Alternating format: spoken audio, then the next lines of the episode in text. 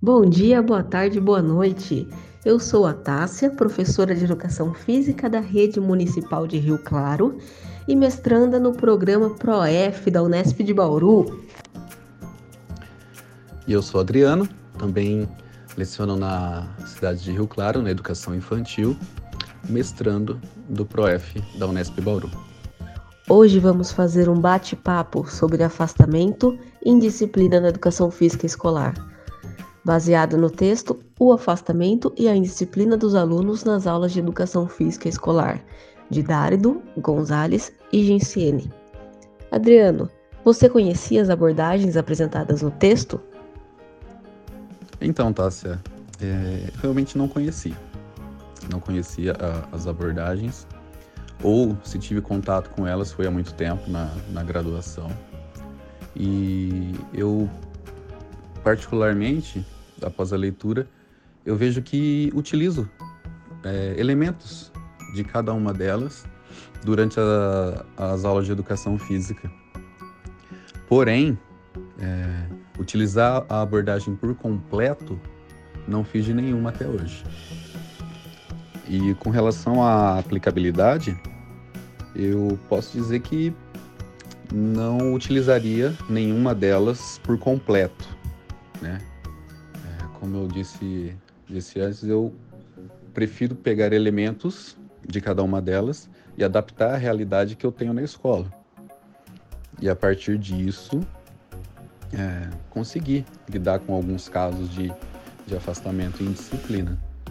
Apesar que na área que eu estou agora, que é na educação infantil, o afastamento e a indisciplina, eles são bem pontuais.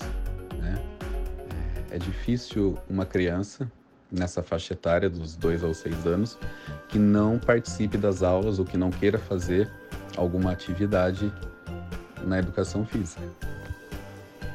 É, as abordagens tratadas no, no artigo, no texto, são a do futebol caiarreiro, a aprendizagem cooperativa, o Sport Education, e o Teach Personal and Social Responsibility.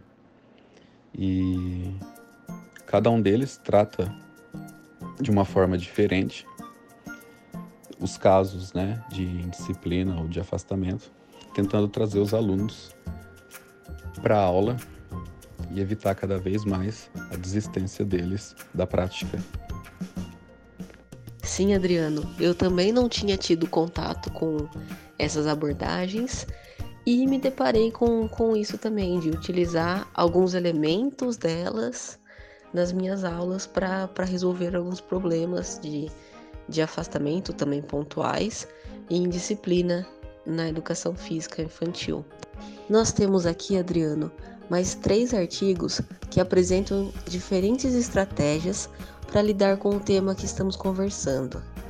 Os artigos são o jogo nas aulas de educação física e suas implicações no desenvolvimento moral, modelo de educação esportiva, da aprendizagem à aplicação e a construção da autonomia nas aulas de educação física, aplicação e avaliação de uma proposta. Você consegue enxergar alguma estratégia que seja possível é, você aplicar na sua realidade? Bom, eu escolhi o texto da Flaviana Molina, da Elizabeth Freire e da Maria Miranda, a construção da autonomia nas aulas de educação física, aplicação e avaliação de uma proposta pedagógica. É, nesse estudo, eles analisaram uma turma de sexto ano durante cinco meses é, a partir da, de propostas de jogos.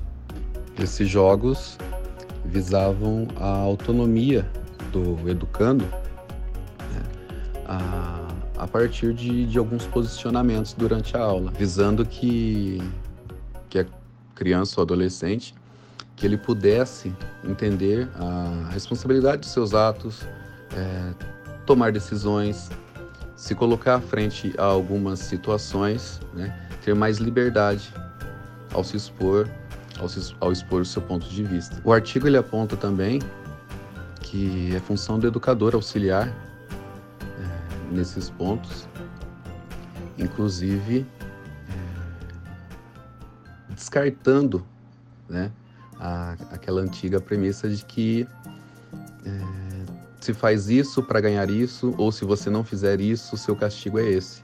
Não se basear nesse tipo de negociação, de prêmio, de castigo. Né? É, fundamentar sim o respeito entre eles e que eles possam compartilhar dessas escolhas e da responsabilidade daquelas escolhas.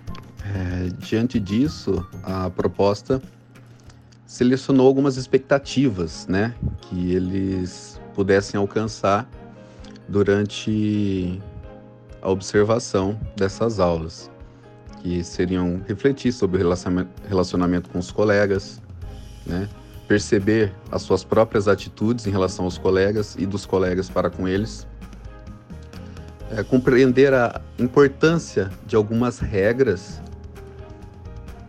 para que tenhamos um, um convívio melhor dentro do ambiente escolar ou em qualquer outro ambiente que eles frequentem, que eles sejam capazes de propor as regras e de analisar essas regras, não diante só do seu ponto de vista, mas que essas regras facilitem o convívio geral das pessoas. E além disso, entender as diferenças entre os indivíduos e a necessidade de entender e respeitar essas particularidades, né?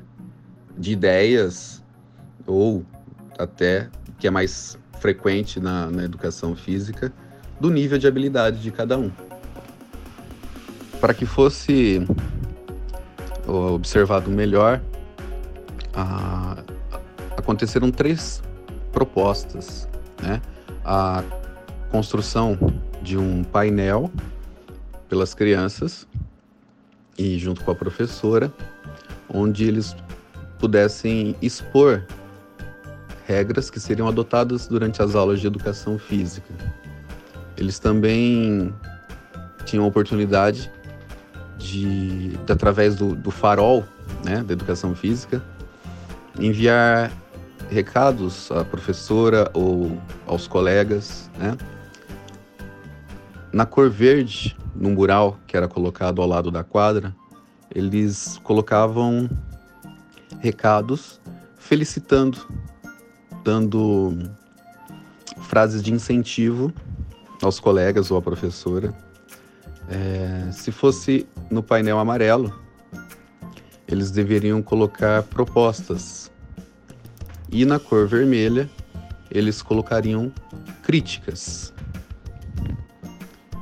E o terceiro seria a estimulação do diálogo, que eles pudessem se colocar realmente frente ao grupo, é, dando suas ideias, sugestões ou até criticando alguma, alguma atitude ou alguma regra que ele não estava de acordo.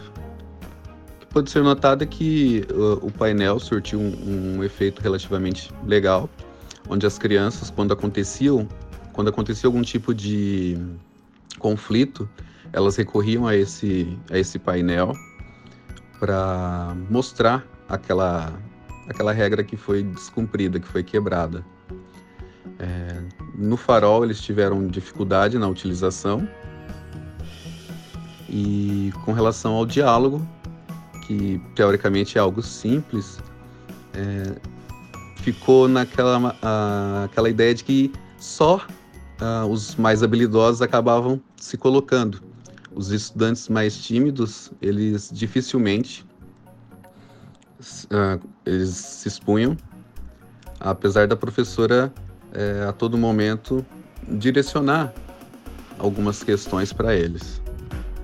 Do ponto de vista das crianças, é, dos educandos, uh, o convívio nas aulas melhorou.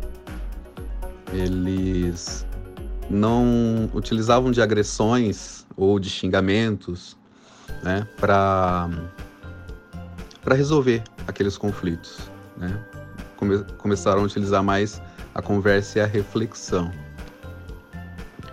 Para minimizar a dificuldade dos alunos, uh, o estudo ele ainda dar algumas sugestões, né, com relação aos debates, por exemplo, ao invés de deles debaterem no grupo todo, né, cerca de 40 alunos em média que temos nas salas, ele é, poderia ser formado grupos menores.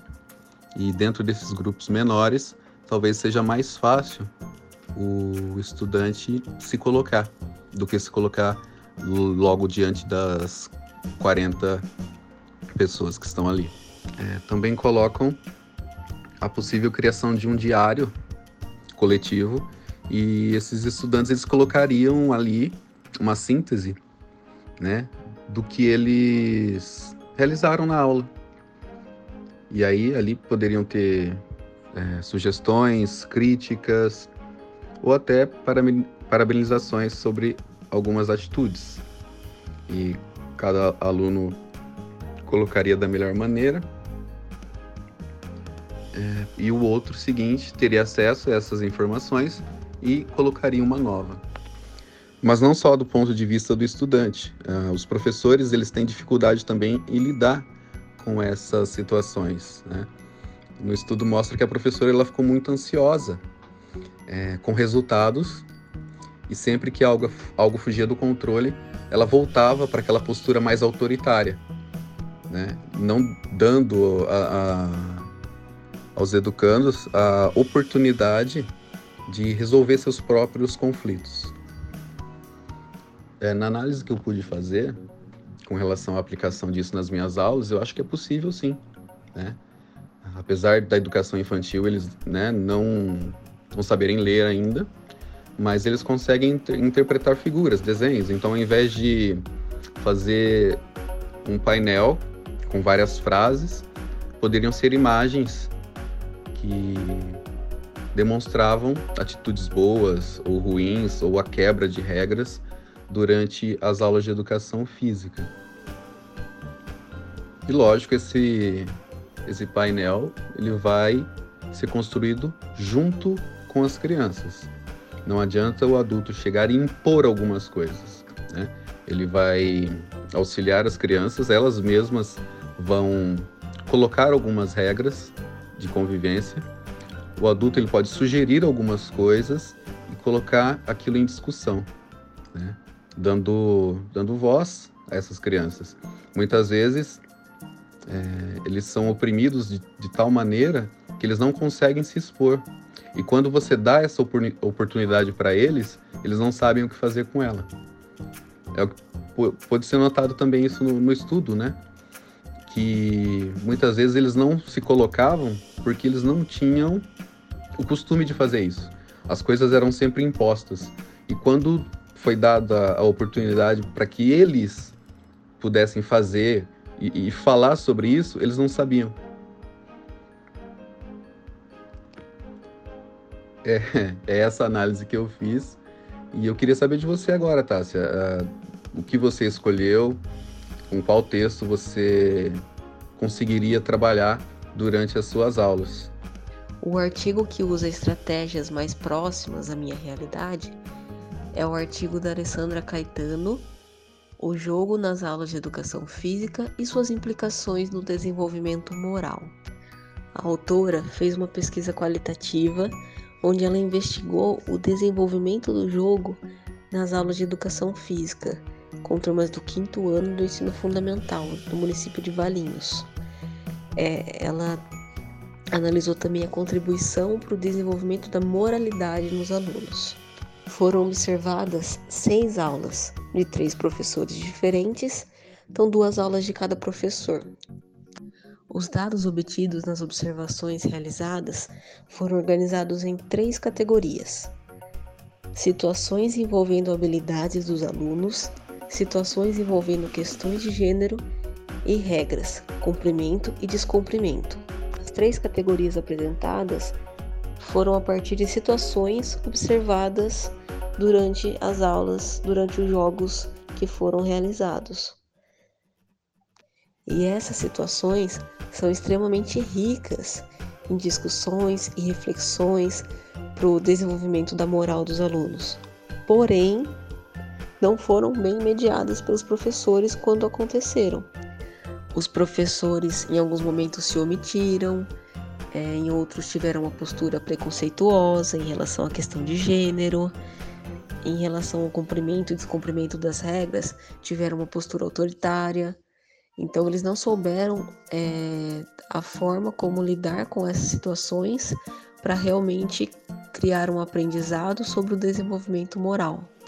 Eu consigo sim, Adriano, relacionar esse artigo com a minha prática, porque na educação infantil e nos primeiros anos do ensino fundamental, nós fazemos a utilização de jogos.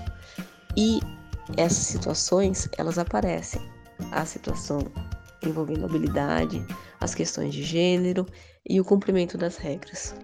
E quando essas situações aparecem nas minhas aulas, eu tento usar como um aprendizado, através de discussões, de reflexões, nas rodas de conversa.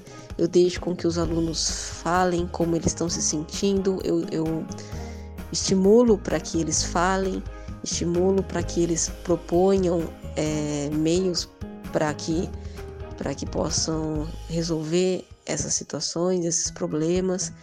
E assim a gente consegue trabalhar um pouquinho o desenvolvimento da moral nas aulas de educação física. É, Adriano, a gente pode observar que é um tema bem complexo, né? E as estratégias utilizadas têm que se adequar ao contexto da realidade que isso está inserido, né? Gostaria de te agradecer por mais esse bate-papo, essa troca de experiências e desejar a todos que estão nos ouvindo um ótimo dia.